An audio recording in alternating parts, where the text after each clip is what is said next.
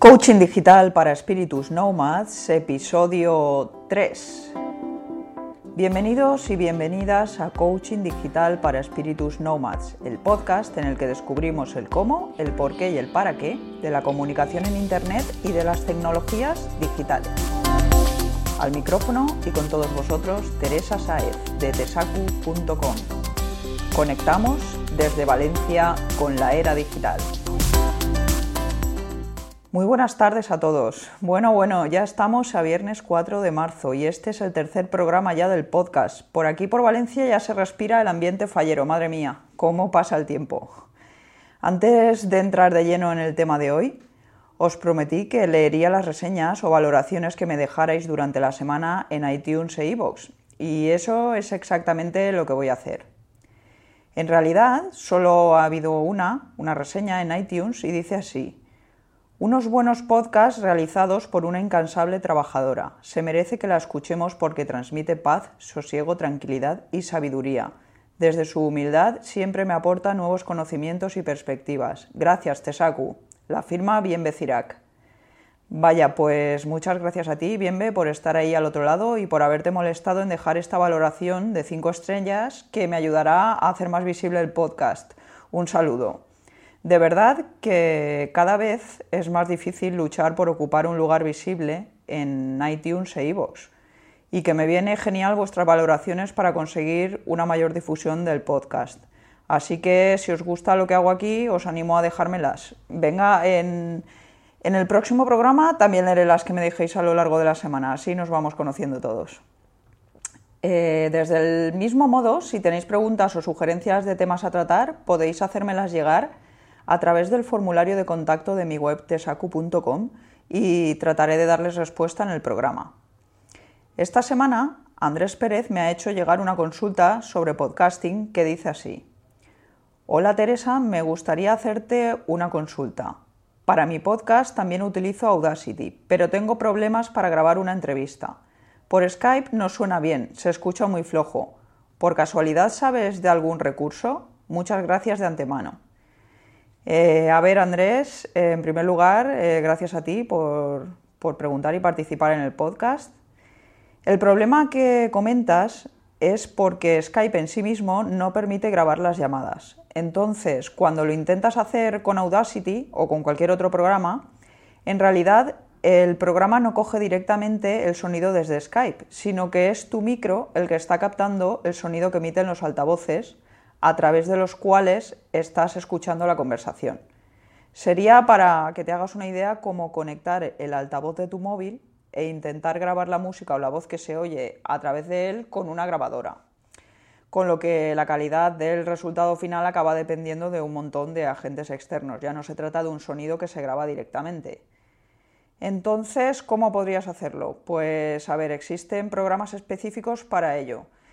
Yo he probado el Call Recorder para Mac, que vale unos 30 euros y va muy bien, pero también he visto que hay una opción gratuita para Windows que se llama Free Video Call Recorder for Skype, aunque esta no la he probado personalmente. Te dejo los dos enlaces en las notas del programa.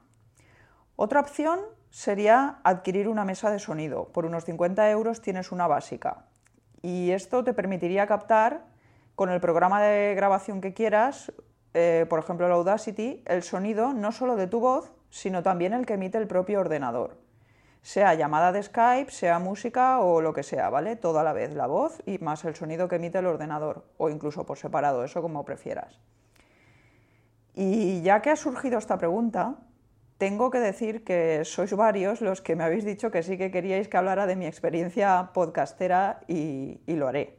Solo estoy esperando a tener un poquito más de perspectiva. Pensad que solo llevamos tres programas con este y que aún es pronto para extraer conclusiones. Pero voy tomando nota de lo que va pasando programa tras programa y en cuanto tenga un poquito más de información contrastada os la iré contando, prometido. Y ahora sí, pasamos al tema de hoy.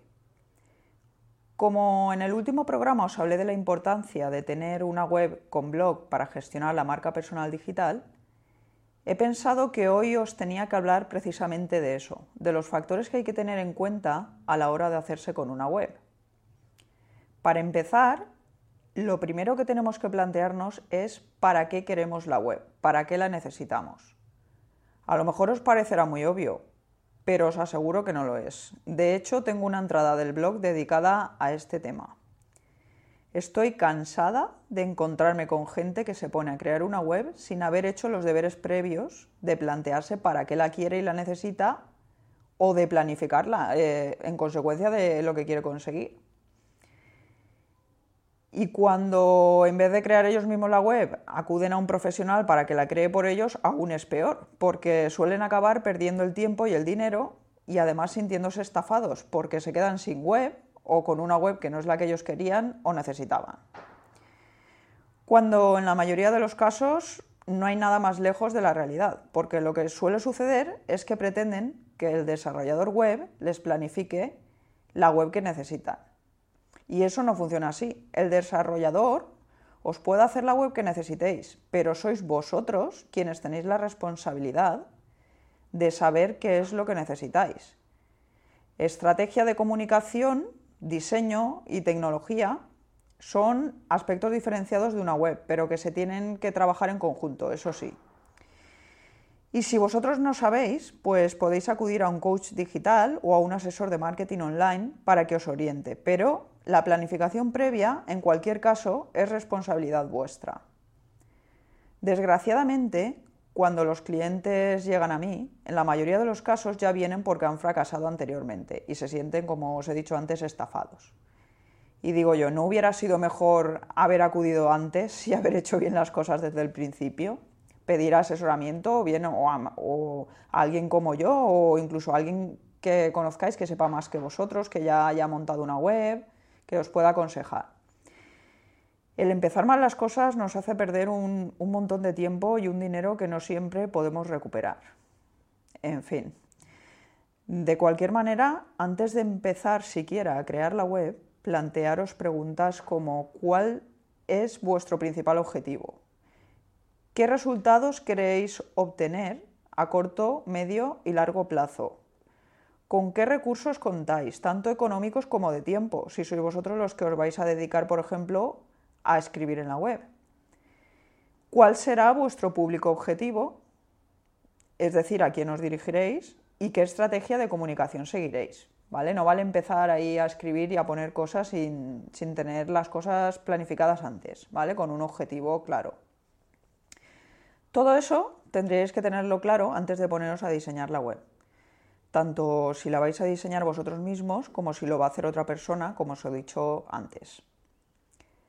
Además, eh, también os servirá para establecer las pautas de análisis que tendréis en cuenta para ver si la web está dando o no los resultados que esperáis en cada momento y poder tomar unas decisiones u otras en función de ellos, ya que si no analizáis no sabréis si la cosa está funcionando bien o mal y no rectificaréis, no tendréis tiempo para rectificar, ¿vale?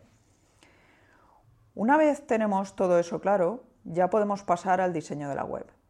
Pero para diseñar la web, primero tenemos que decidir sobre qué gestor de contenidos o CMS la crearemos.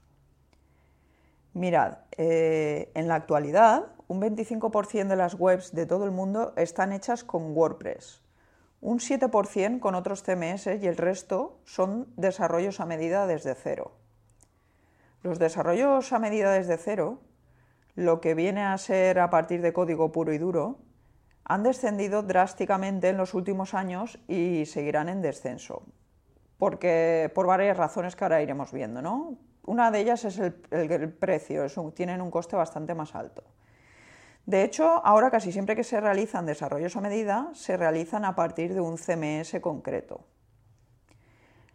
Antes, cuando alguien encargaba una web y se la hacían a pelo, a base de código puro y duro, lo que ocurría es que después, cada vez que quería hacer una modificación del contenido, tenía que recurrir a la persona que se la había hecho para que la llevara a cabo. Como podéis imaginar, eso no era nada práctico. Si bien es cierto que cuando las webs contenían información estática, era algo que más o menos se podía sobrellevar. Pero imagináis lo que sería ahora si cada vez que quisiéramos añadir una entrada en nuestro blog tuviéramos que enviársela primero al desarrollador de la web para que la publicara. El desarrollador podría volverse loco y seguramente no publicaríamos ni la décima parte de lo que publicamos. Se perdería totalmente el dinamismo y la inmediatez que caracteriza precisamente a la Internet actual, ¿verdad? Supongo que ahora entendéis mejor el papel de los CMS y el hecho de que cada vez sean más las webs desarrolladas a partir de un CMS. El uso de un gestor de contenidos nos permite precisamente eso, gestionar nuestro contenido sin depender de terceros. Alguien se puede encargar de la parte de desarrollo y mantenimiento técnico de la web si no sabemos o no disponemos de tiempo para hacerlo, pero somos nosotros quienes gestionamos el contenido en todo momento. Si el proyecto web que vais a desarrollar es a nivel profesional, yo os recomiendo sin dudas eh, usar WordPress como gestor de contenidos. Ahora bien, si se trata de un proyecto, por ejemplo, educativo, puntual, como un blog de aula para un curso similar, pues a ella dependería del caso en concreto, pero en general suelo recomendar Blogger. Una vez elegido el gestor de contenidos que utilizaremos, y a no ser que optemos por un desarrollo a medida, tendremos que elegir una plantilla. La plantilla no es otra cosa que la que da la forma o apariencia a los contenidos de nuestra web. De ella depende la distribución de los contenidos de esta. Así que es muy importante que elijáis la que más se acople a lo que queréis y necesitáis. Porque si no, después tendréis que hacer cambios en el código. Y no siempre son fáciles y pueden conllevar una inversión de tiempo y de dinero que no siempre os podréis permitir. Y en este punto sí que quiero insistir en que seáis consecuentes con lo que elegís.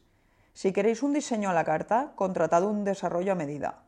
Pero si optáis por algo bastante más económico, como es el hecho de acoplaros a alguna de las plantillas que hay en el mercado, las hay gratuitas y de pago, no pretendáis después que os hagan un diseño a medida a partir de ella y si lo pretendéis, tened claro que eso no deja de ser un desarrollo a medida y que el precio aumentará en consecuencia.